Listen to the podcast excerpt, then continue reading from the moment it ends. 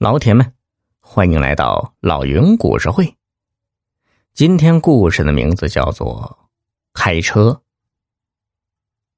这个开车呀，是真的开车。话说，沈大强的老家是个山窝窝里的小村子。自从在城里买了房，他就一直没有回去过。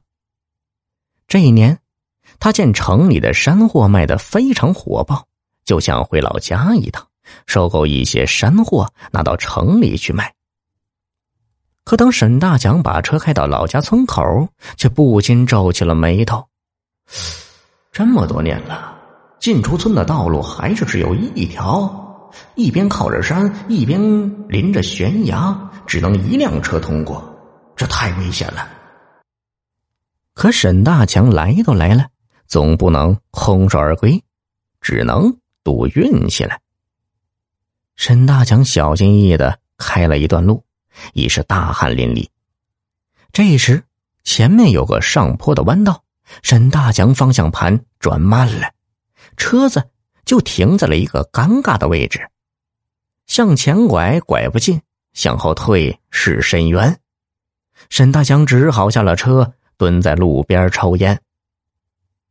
不一会儿。远处走来几个人，沈大强仔细一看，正是村里的熟人，连忙上前打招呼。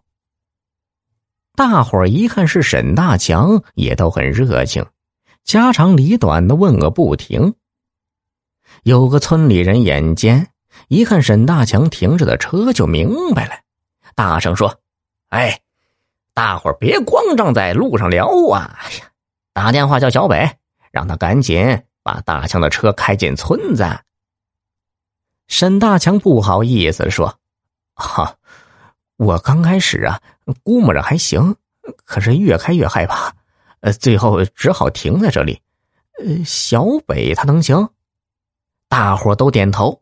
哎呀，小北在这条路上的车技，那绝对是一流，开拖拉机练出来的。这几年进出村子的车子。像你这样停在半道上的，都是他来开的。说着话，小北来了，他和沈大强寒暄一番，便接过钥匙上车，可屁股还没坐热呢，却又打开车门走了下来。小北围着沈大强的车子来回的转，嘴里啧啧称奇：“这这这，大强哥，你这车看起来不是便宜货呀。”这好车我可不敢开呀！这万一擦到了，我可赔不起呀。大伙一看，确实如此。这车的车标全是外文。有人问：“大强啊，这车贵不啊？”沈大强扑哧笑了：“哎呦，不瞒你们，我这几年呢，也就是在外打打工，哪儿买得起好车呀？这车是高仿的。”离真家伙那还差一百多万呢。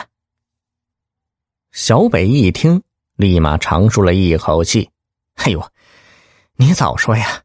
来，大强哥上车，看我的。”还别说，小北的车技真不是吹的，车子一发动就极灵巧的摆了一下，接着像长了翅膀，飞快的向山上驶去。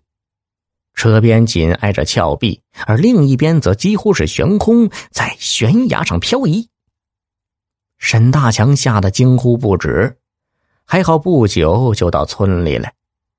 小北下了车，递过钥匙，沈大强拍着胸口，竖起大拇指说：“小北呀，我这才知道，我们这些驾驶证都不中用嘞，只有你最靠谱。”此后，沈大强和小北的关系迅速升温。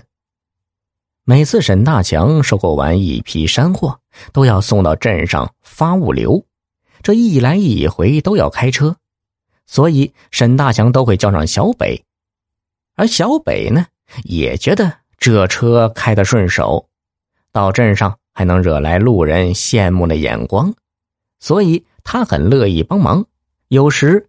还会问沈大强借车开，沈大强很大方，一挥手就把钥匙交给了小北。哎呦，等我要用车时，你再来帮忙就成了。眼看着收山货的季节就要过去，沈大强打算再干几天就回城里去。这一天有批货要发，沈大强给小北打电话，叫他开车过来。小北说他在城里，过一会儿就到家。结果到了天快黑时，小北才把车开回来。小北一进门，沈大强就见他脸色苍白。便急切的问：“小北，你哪里不舒服吗？”小北连忙摆手：“不是的，大强哥，我我我对不住你，我把你的车开坏了。车坏了，这这不好好的吗？”说着，沈大强围着车子转了一圈，这才发现呢，侧面的一块窗玻璃似乎晃过来。